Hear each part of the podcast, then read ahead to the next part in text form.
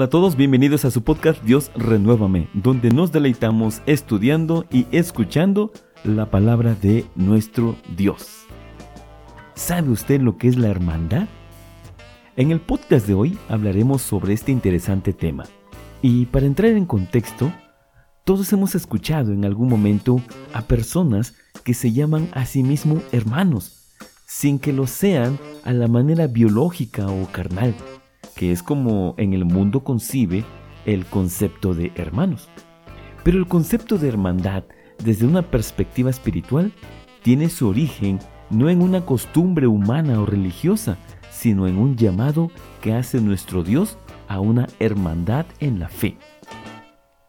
Conviene aquí ser más directos.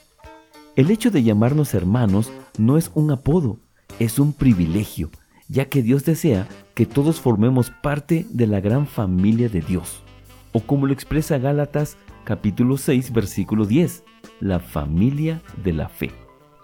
Para este tema he invitado a nuestro hermano en la fe, Sabdi Castillo, quien con la sabiduría que nuestro amado Padre le ha proveído y la pasión con la que se sumerge en las sagradas escrituras, nos compartirá el tema ¿Qué es la hermandad? Así que vamos a escucharlo con humildad y con el deseo de recibir este alimento espiritual. Adelante con Sabdi Castillo.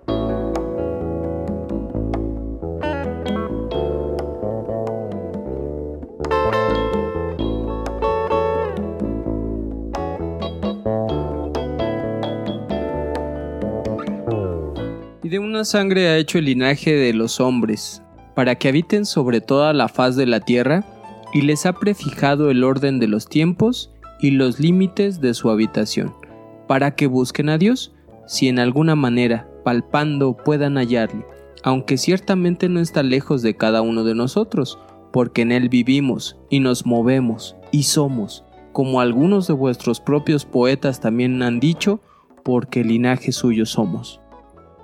Hechos, capítulo número 17, versículos 26 al 28. Hola, los saludo, mi nombre es Abdi Castillo.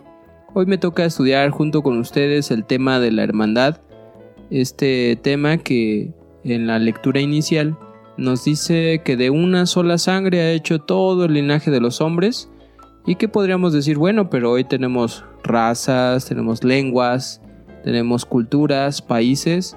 Sí, es cierto, pero en un principio no fue así. El deseo de Dios es que todos compartieran un mismo pensar y un mismo sentir y los hombres decidieron separarse. Y esta división les da la oportunidad de, que también conozcan, pero siempre les, les estuvo recalcando que de alguna manera puedan buscar a Dios, volvieran a ser parte de una sola familia y que no hubiera separación. Entonces, ¿qué se practica en esta familia? Hay una lectura en Génesis capítulo número 6, versículo 2 al 4, que dice así, que viendo los hijos de Dios que las hijas de los hombres eran hermosas, tomaron para sí mujeres escogiendo entre todas, y dijo Jehová, no contenderá mi espíritu con el hombre para siempre, porque ciertamente él es carne, mas serán sus días ciento veinte años. Había gigantes en la tierra en aquellos días, y también de que se llegaron los hijos de Dios a las hijas de los hombres, les engendraron hijos.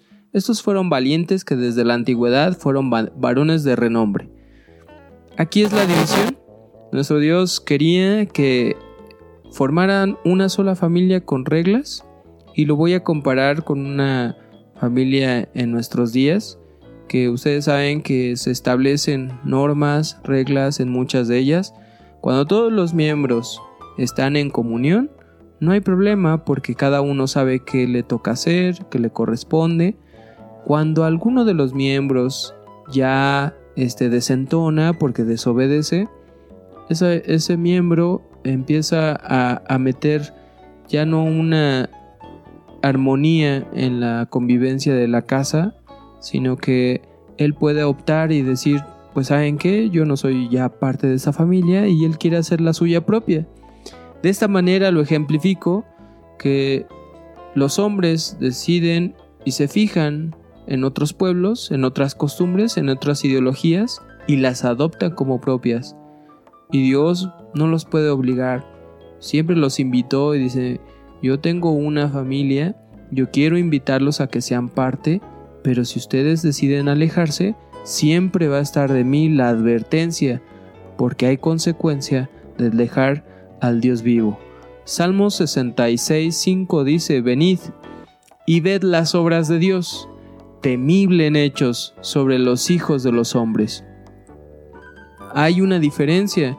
Los hijos de los hombres hacen la voluntad del hombre. Los hijos de Dios hacen la voluntad de Dios. Quiere Dios que todos puedan hacer su voluntad porque en esa voluntad hay mucha bendición. Y siempre que esta familia se mantiene junta, se va a practicar una hermandad, porque cada uno va a ver las necesidades de los otros. Colosenses 3:6 dice, Haced morir pues lo terrenal en vosotros, fornicación, impurezas, pasiones desordenadas, malos deseos, avaricia, que es idolatría, cosas por las cuales la ira de Dios viene sobre los hijos de desobediencia, en las cuales vosotros también anduvisteis en otro tiempo cuando vivías en ellas. Entonces la división crea esto. Hay prácticas que a la carne perjudican, incluso en una misma familia que se practican estas cosas, hay separación, de ahí vienen consecuencias como el divorcio, como la fornicación, como el adulterio, vicios, etc. Pero en una familia que está regida por nuestro Dios va a tener su protección, porque la protección nos la enseña a través de su palabra, porque eso va a ser como tu freno. En la familia uno se quiere desviar y dice, no, acuérdate lo que recomienda Dios y ese es el freno para aquel miembro que se quiere separar, para que todos volvamos al buen camino. Esta separación, entonces eh, ellos deciden y se les invita, dice, mira, no, tú vivías antes en eso, eras esa, esa persona, estabas alejado, pero ahora vuelve, vuelve y esta invitación la hace también en nuestros tiempos por medio de Jesucristo. La hermandad que quiere Dios que practiquemos es para formar parte de este pueblo, de esta familia espiritual. Dice Romanos 8:14, porque todos los que son guiados por el Espíritu de Dios, estos son hijos de Dios. Si bien todos somos hechura, porque Él nos hizo, pero para ser hijo de Dios debe de haber características que en la propia familia hay, normas, hay reglas, y si las queremos seguir, pues vamos a, tener muchas ventajas, muchas bendiciones, porque todo lo que es de Dios es para bien, Él desea el bienestar de la humanidad y de todos nosotros. Primera de Juan 5, versículo 2 y 4 dice así, en esto conocemos que amamos a los hijos de Dios, cuando amamos a Dios y guardamos sus mandamientos, porque todo lo que es nacido de Dios vence al mundo, y esta es la victoria que ha vencido al mundo, nuestra fe. En esto conocemos, es algo manifiesto.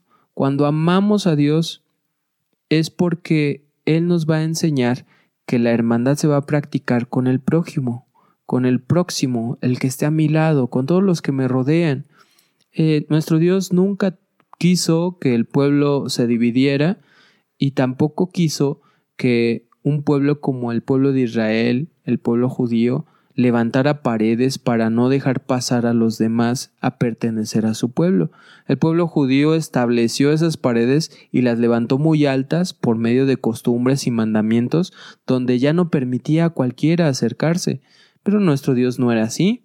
Eh, nuestro Dios tenía otro, otro fin, otros objetivos para toda la humanidad. Y Jesucristo viene a hacer esa invitación, no importa qué raza, qué color, qué idioma hables, si tú estás de acuerdo con las normas que tiene esta familia espiritual, vas a conocer una verdadera hermandad, porque la hermandad espiritual va más allá de la carne y la sangre, es nuestra esencia como hijos de Dios.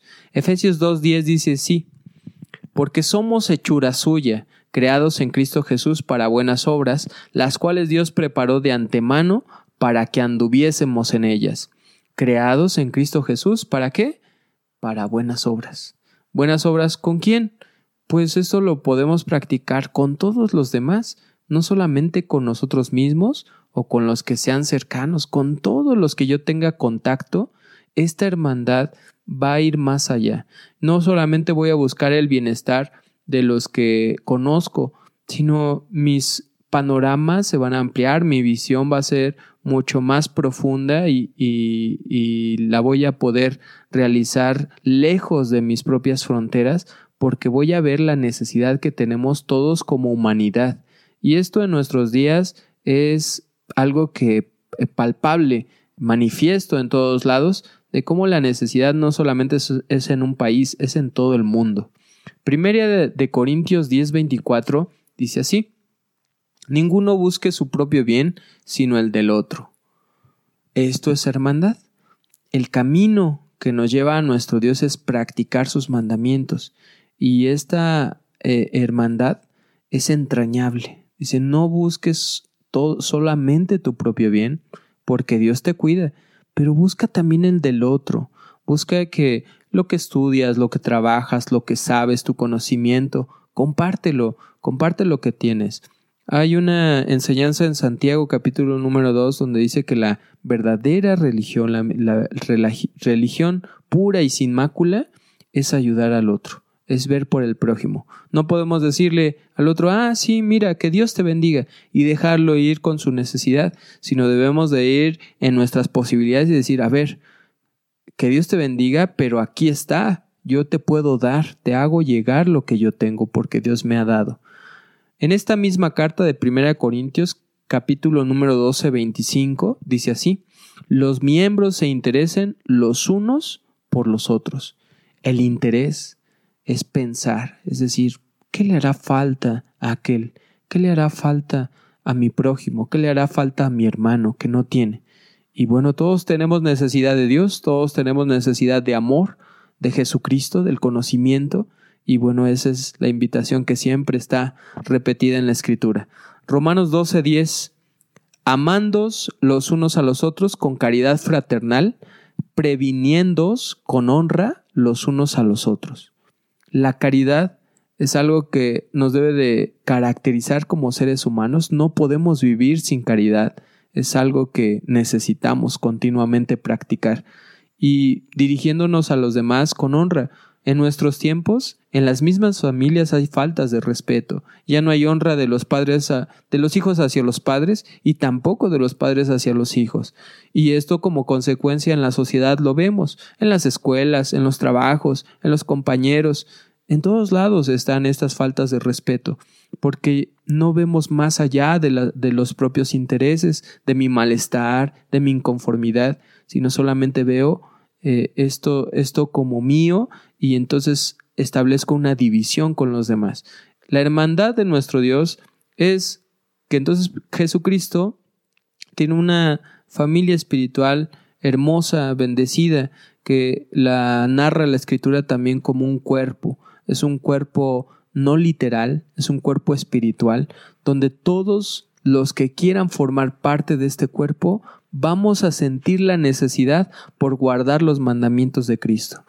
Efesios 4:32 dice así, Antes, sed benignos unos con otros, misericordiosos, perdonándoos unos a otros, como Dios también nos perdonó a vosotros en Cristo.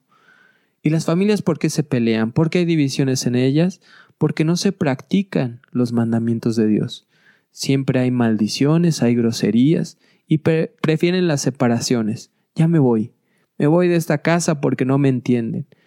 Pero en la familia de Cristo puede haber las desavenencias, pero no son porque Dios las desee, sino porque es responsabilidad de cada miembro guardar los mandamientos. Si todos los miembros de esta familia guardan los mandamientos de Dios, nada malo le va a pasar, sino por el contrario, vamos a ver cómo entrañablemente nos va a unir más allá de la carne y la sangre el espíritu, y eso espiritual permanece para siempre, lo carnal es solamente pasajero.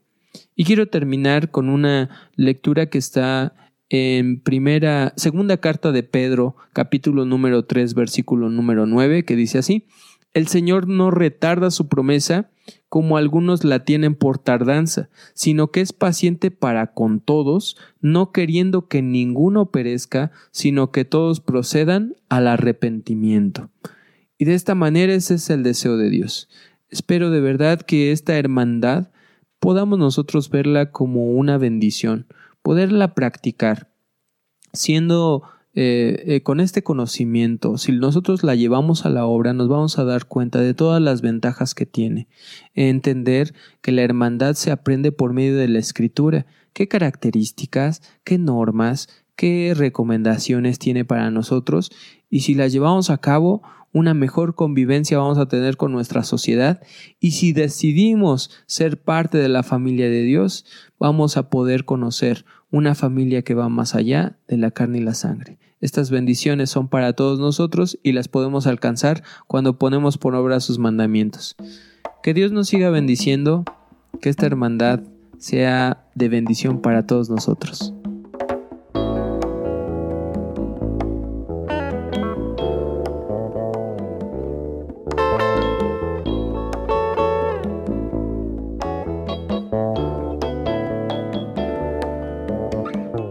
Reflexionemos, ¿qué aprendimos el día de hoy? Le voy a compartir algunos puntos que considero son importantes recordar, pero estoy seguro que usted tiene muchos más. Aprendimos que Dios no desea que estemos divididos, Él desea ver una familia unida, amorosa y obediente. Aprendimos que la hermandad es algo que se practica con el prójimo, si estamos de acuerdo con las normas establecidas por nuestro Creador, viviremos una verdadera hermandad. Aprendimos que la hermandad es nuestra esencia como hijos de Dios. También aprendimos que la hermandad podríamos definirla en el siguiente mandamiento. Ninguno busque su propio bien, sino el del otro. Esto de acuerdo con 1 Corintios 10:24. Y por último, aprendimos que la hermandad es una maravillosa bendición. Damos gracias a nuestro amado Padre por permitirnos recibir su palabra y también le damos gracias por la vida de nuestro hermano en la fe, Sabdi Castillo, quien nos ha compartido el tema del día de hoy. Deseo de todo corazón que la gracia, la misericordia y la paz abunden sus vidas. Amén. Gracias por escuchar.